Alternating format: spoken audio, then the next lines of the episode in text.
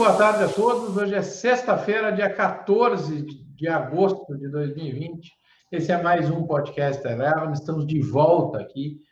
Eu, meu amigo, sócio, parceiro, correto de renda variável, Carlos Daltoso, em uma semana com uma chuva de resultados, uma materialização de um segundo trimestre de altíssima complexidade. Trabalhou essa semana, hein, Daltoso? É, exatamente. Olá, pessoal. Bom dia, boa tarde, boa noite a todos aí. Ah, essa semana foi uma semana divertida, né, Dato? Comentei com a Daniela hoje, né, da Navet Hauer, outra correte. Semana de pouco sono e muito trabalho, né? Então, nos últimos dois dias foram mais de 70 relatórios publicados pelo time de análise, o que é impressionante, né? Ver a dinâmica de de tudo isso que está acontecendo, como você colocou, né? Já no antes do, do início dessa temporada de resultado, nós já vínhamos alertando que é uma temporada complexa ali, né? para se entender a dinâmica do que de tudo o que está acontecendo, mas o que a gente tem visto até agora são mais surpresas positivas do que negativas. Pois é, é, esse é um ponto que eu queria tocar com você, Cadu porque é, é, a gente viu realmente bastante surpresa positiva, é, mas a surpresa está diretamente ligada com a expectativa. É, será que não ajustou demais muita expectativa para baixo? Será que, evidentemente, com todas as razões compreensíveis do, do grande choque que aconteceu no, no durante o negócio é, o ápice da Covid, o que aconteceu com o mercado, com os ativos financeiros, aquela primeira, a primeira vez em que fomos expostos a essa história de, de, de, restrição de mobilidade, de vulnerabilidade de saúde nesses níveis. É, será que a gente não. E aí a gente, eu coloco todo mundo, né? não só o mercado, mas as pessoas, é, é, não, não setaram as expectativas é, muito para baixo, e aí eu já tenho uma outra sacanagem para fazer com você em seguida. Uhum. É, sim, com certeza tem esse aspecto né, da baixa expectativa. Acho tem um exemplo muito bom para ilustrar isso, que é o setor de shoppings.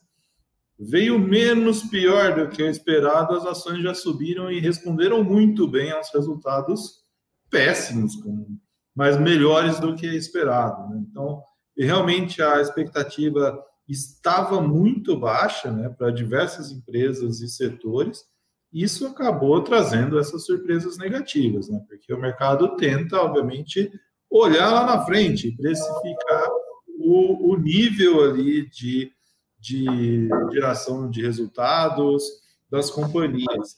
Mas uma coisa me chamou muita atenção, né? se tem um ponto que a gente pode destacar como unanimidade em todos os resultados é a dinâmica dentro do trimestre. O mês de abril realmente foi muito ruim, isso levou ah, várias companhias a buscar reforço do seu caixa, né, pegando empréstimo, tomando o que tinha de limite nos bancos, mas maio e junho já com uma recuperação gradual. E algumas, inclusive, estão abrindo números de julho com números muito melhores né, do que foi, foram vistos no segundo trimestre. Então, essa dinâmica se refletiu em praticamente todas as companhias, óbvio, no caso desse exemplo que eu citei, tem uma dinâmica diferente, os shoppings permaneceram fechados por, por, pelo trimestre inteiro, né? mas mesmo assim, com expectativa baixa, mesmo com o resultado ruim que eles apresentaram, o mercado acabou reprecificando as suas ações e ocorreu um rally ali, um, dois dias depois da divulgação. O, quando a gente fala, é, é, claro, naquilo que é, é, exatamente nessa questão do, do relativo, né? a gente viu uma normalização, é, uma melhora no ambiente, como você ilustrou é, super bem, mas, poxa, a gente tem sido super seletivo aqui ao entender, é, ao ver a questão ou as questões que a gente vem citando de adaptabilidade, né, Cadu? É, as companhias que de fato se ajustaram e dentro de vários setores a gente vê é, aquelas que, que, que correram, que mudaram, adaptaram, porque não é uma história de que o mundo vai mudar e tudo vai ser diferente, ninguém mais vai consumir igual, é, é, ou, ou, ou que que a gente deve jogar fora as nossas convicções históricas e tudo mais.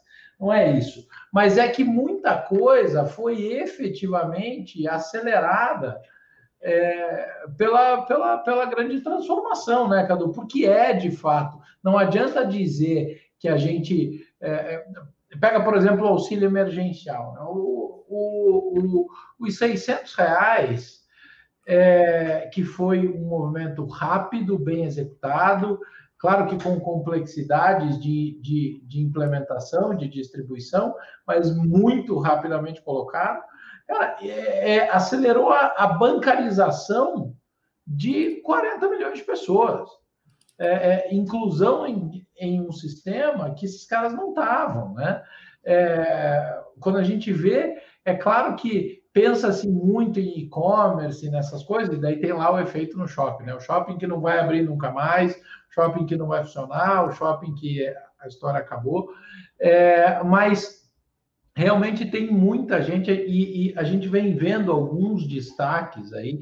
Essa semana foi uma chuva de resultado, como você bem mesmo falou, mais 70 é, relatórios publicados.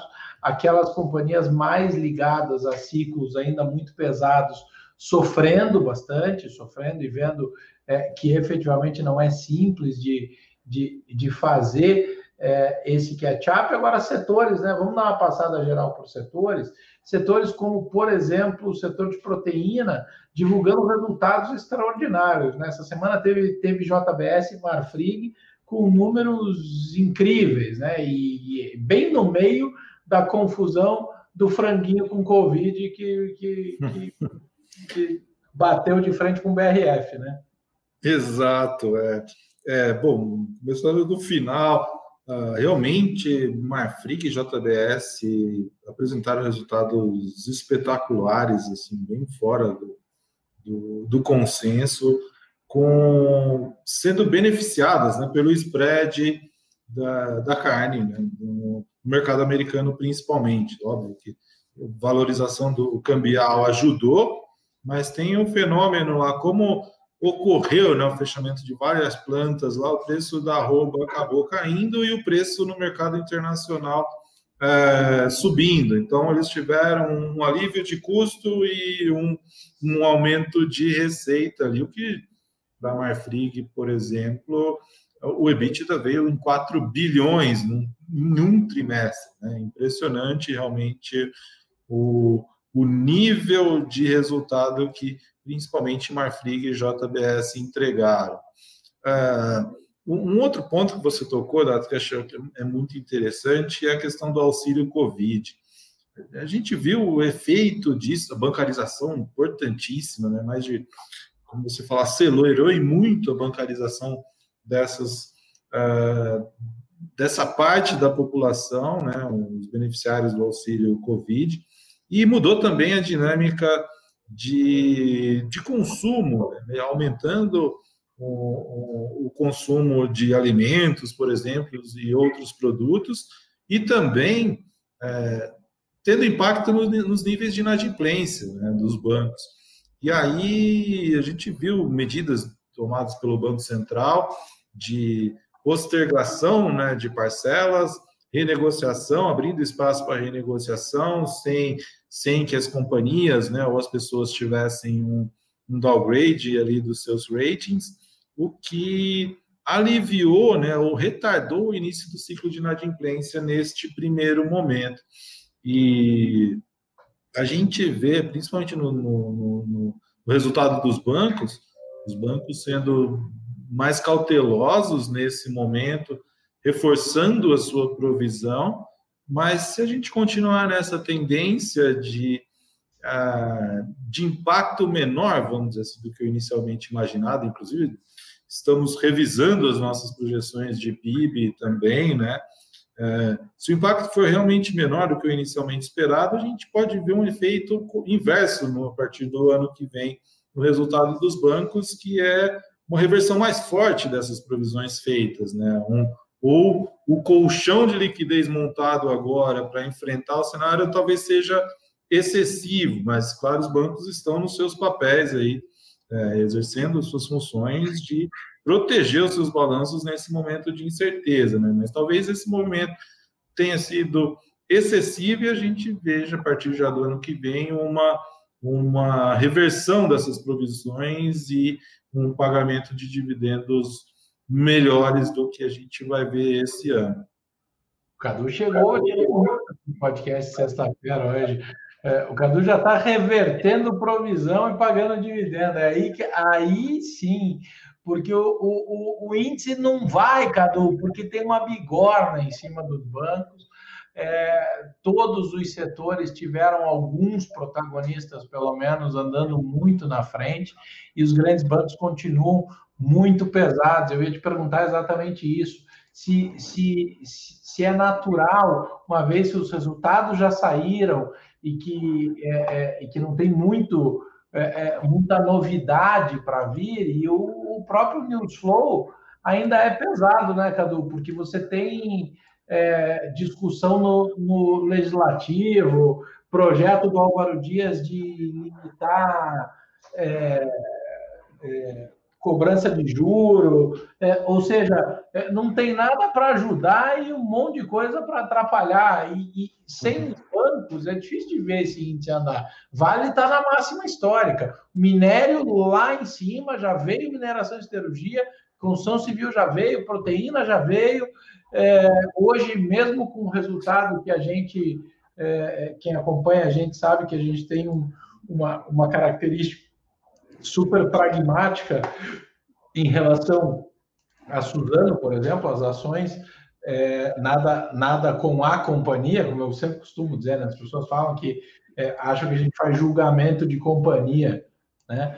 É, e, e, não, a gente definitivamente não faz julgamento nenhum. O que a gente faz é, é, é, é, é apresentar uma leitura daquilo que a gente acha do valor implícito, né? aquilo que está refletido na tela é, versus o, o, o que a gente imagina que pode acontecer de performance. Então, quando a gente olha para isso tudo, tem, uma, tem, uma, tem um componente difícil de, de, é, é de ver uma destrava do índice aí sem que os bancos se soltem, né, Cadu? Hoje, Suzano subia 10, as proteínas disparavam, é, o, o, quando a gente fala das grandes, aí Vale subia um pouco, o Petro estava meio no zero a zero, mas assim, se você não soltar a corda aí dos bancos, o negócio não vai, né? Exato. É, é interessante, né? Porque você comentou na, na, na, sua fala anterior a questão da adaptabilidade, né? E muitas empresas, e a gente ficou muito atento com isso durante o, o pior momento ali da crise, quais empresas estavam buscando se adaptar a esse, a esse cenário atual, né? E, claro, reverteram algumas tendências de, de resultado, isso está refletido nos resultados do segundo trimestre, mas e aí a, a dinâmica dos setores é entender quando eles devem é, apresentar alguma recuperação. Alguns esse ano, outros ano que vem, outros vai.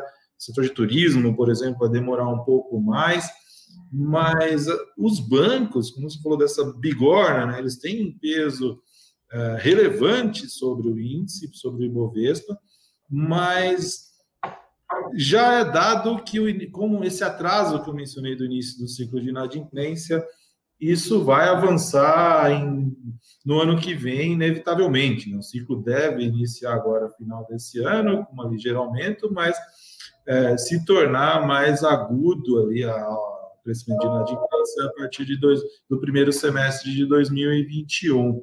Então, tem é, esse ponto né, de que 2021 ainda será muito impactado pelo nível de isso afeta spread, obviamente, afeta uma série de outras questões que, que produzem, né, trazem esse componente adicional de risco para o setor financeiro. Mas, por outro lado, essa questão da dinâmica das provisões pode sim ser um gatilho. Claro que isso ainda está distante, né? mas a partir do momento que o, o ano que vem a gente não tem mais a trava imposta pelo Banco Central de, de, de limitação, né? limitação do, do dividendo, distribuição de dividendos. Esse ano o Banco Central limitou a distribuição de dividendos a 25%, né, o mínimo estabelecido por lei, e o ano que vem a gente não tem mais essa, essa trava.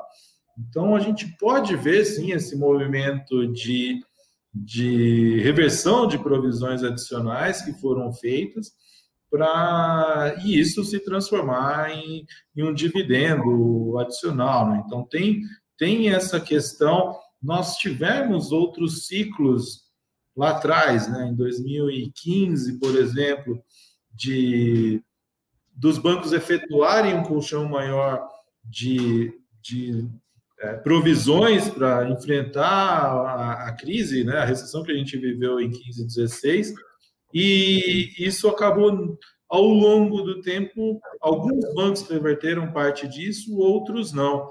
Mas dessa vez, né, caso a crise seja né, o impacto seja menor do que o inicialmente esperado, a gente pode ver, sim ver um, um movimento ali mais rápido de reversão dessas provisões que foram feitas agora.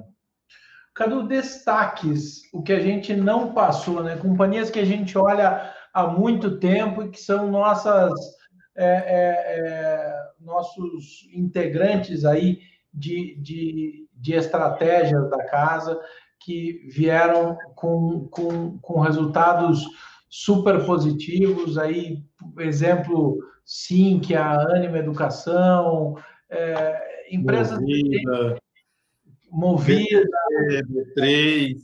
É, comenta, um pouco desses, comenta um pouco desses grandes destaques aí, Cadu.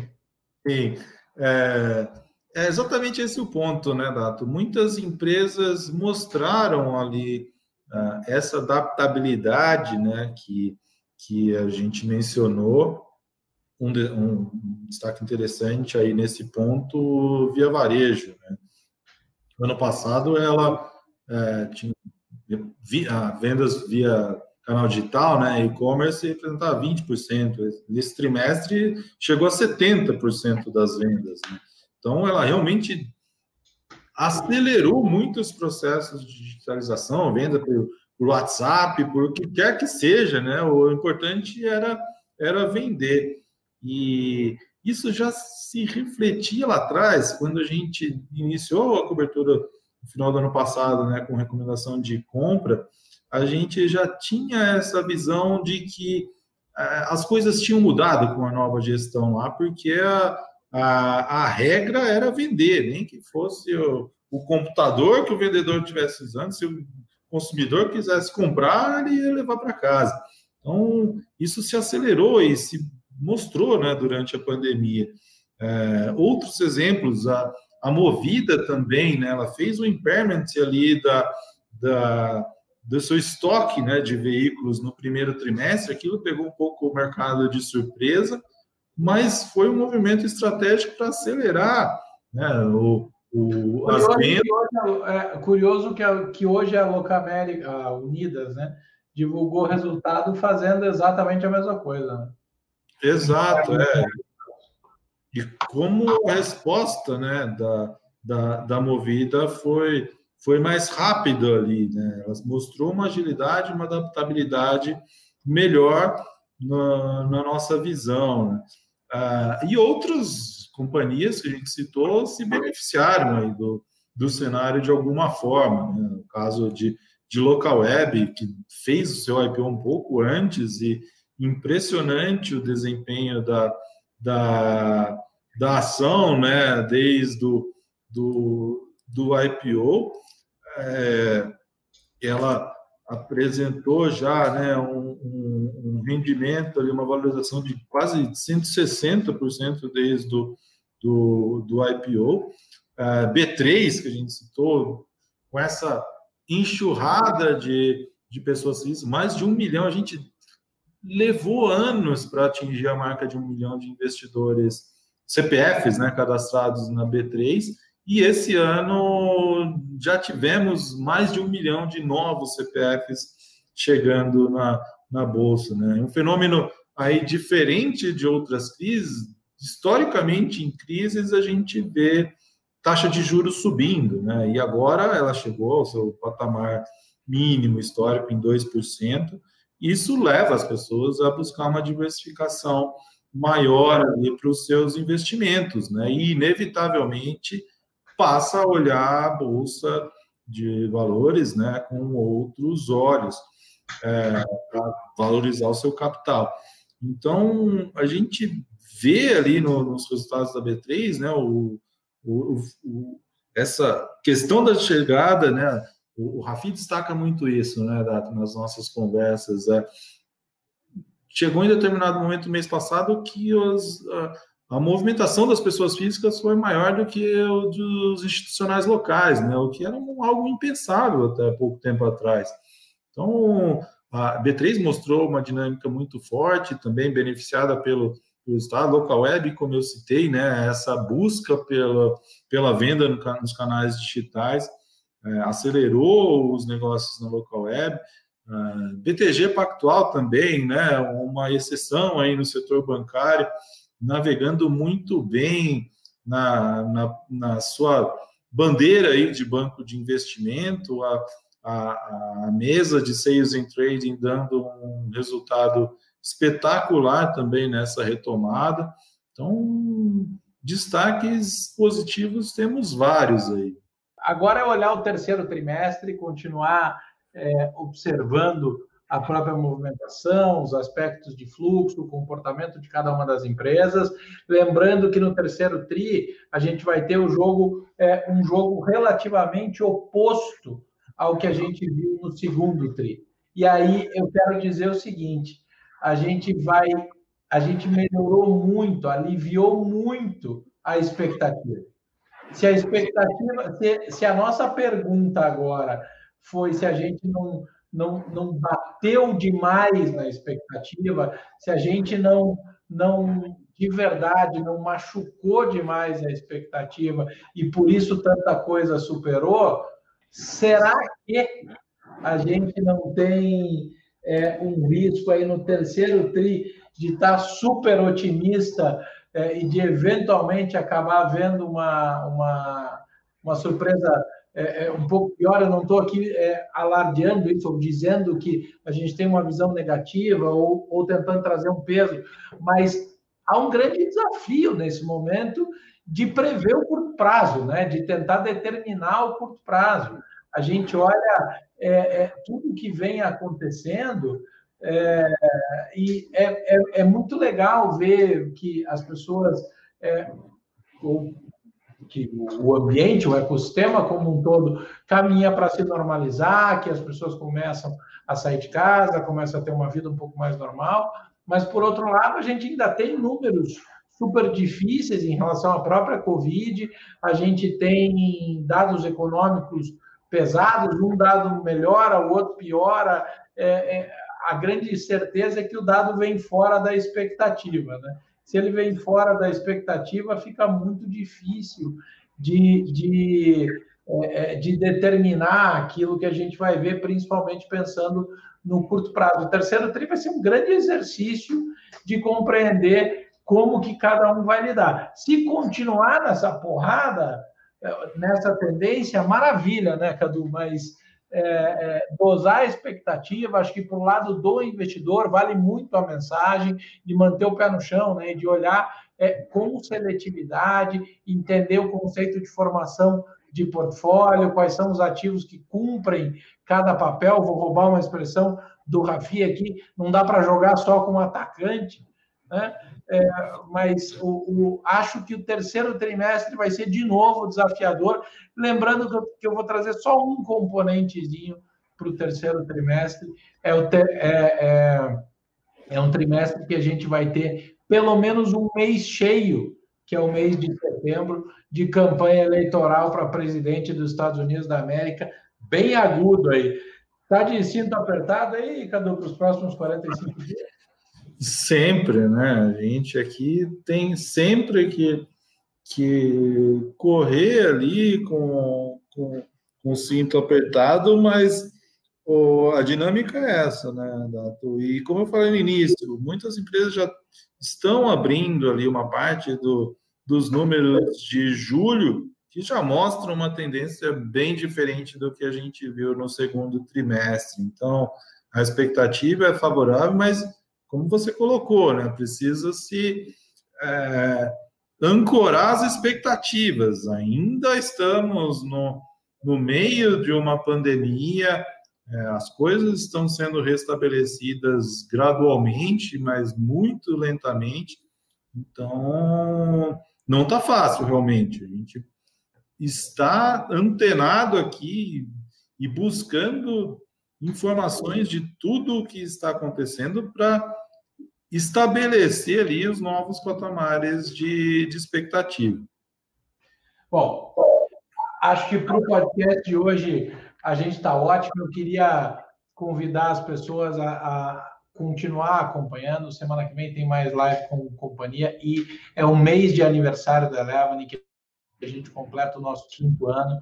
A nossa maneira de agradecer é, é, é devolvendo é, na forma de uma série de, de, de, de novidades e de alternativas e de condições super especiais para todas as pessoas, para todos aqueles que nos acompanham e, acima de tudo, convidar a todos. Se você está ouvindo isso antes do dia 24, é imperdível o Eleven Sessions, o maior evento da história da Eleven, um evento que vai durar mais, serão mais de 13 horas de painéis, 100% online, 100% gratuito, e que a gente tem a honra de receber num evento nosso algumas das maiores e mais admiradas e respeitadas cabeças do mercado financeiro, da sociedade, da, das empresas como um todo. Vai ser um dia espetacular. A gente está muito animado de novo, 100% online, 100% gratuito, um pouco da nossa forma de dizer muito obrigado a todos por esses cinco anos de muita confiança. Do meu lado aqui, eu encerro esse podcast com este convite para que todo mundo participe. Jogo a bola para o Cadu para encerrar aí esse podcast de hoje. Cadu, Fica aí meu muito obrigado por você dividir esta sexta-feira, 14 de agosto, especial comigo. Bom, obrigado aí, Dato. Lembrando que a temporada de resultados ainda não terminou, né? Foi expandida, vai até o final do mês.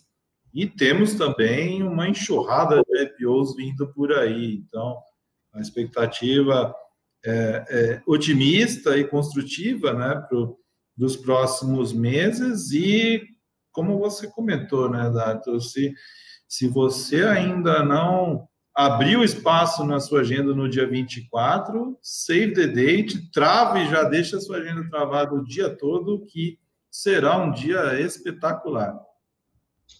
Maravilha. Grande abraço a todos, fiquem ligados e até a próxima. Tchau. Você ouviu mais um podcast Eleva. Fique por dentro de todas as informações mais relevantes do mercado é só se inscrever no site www.elevenfinancial.com ou seguir a Eleven em qualquer uma das redes sociais. Esperamos você no próximo podcast Eleven.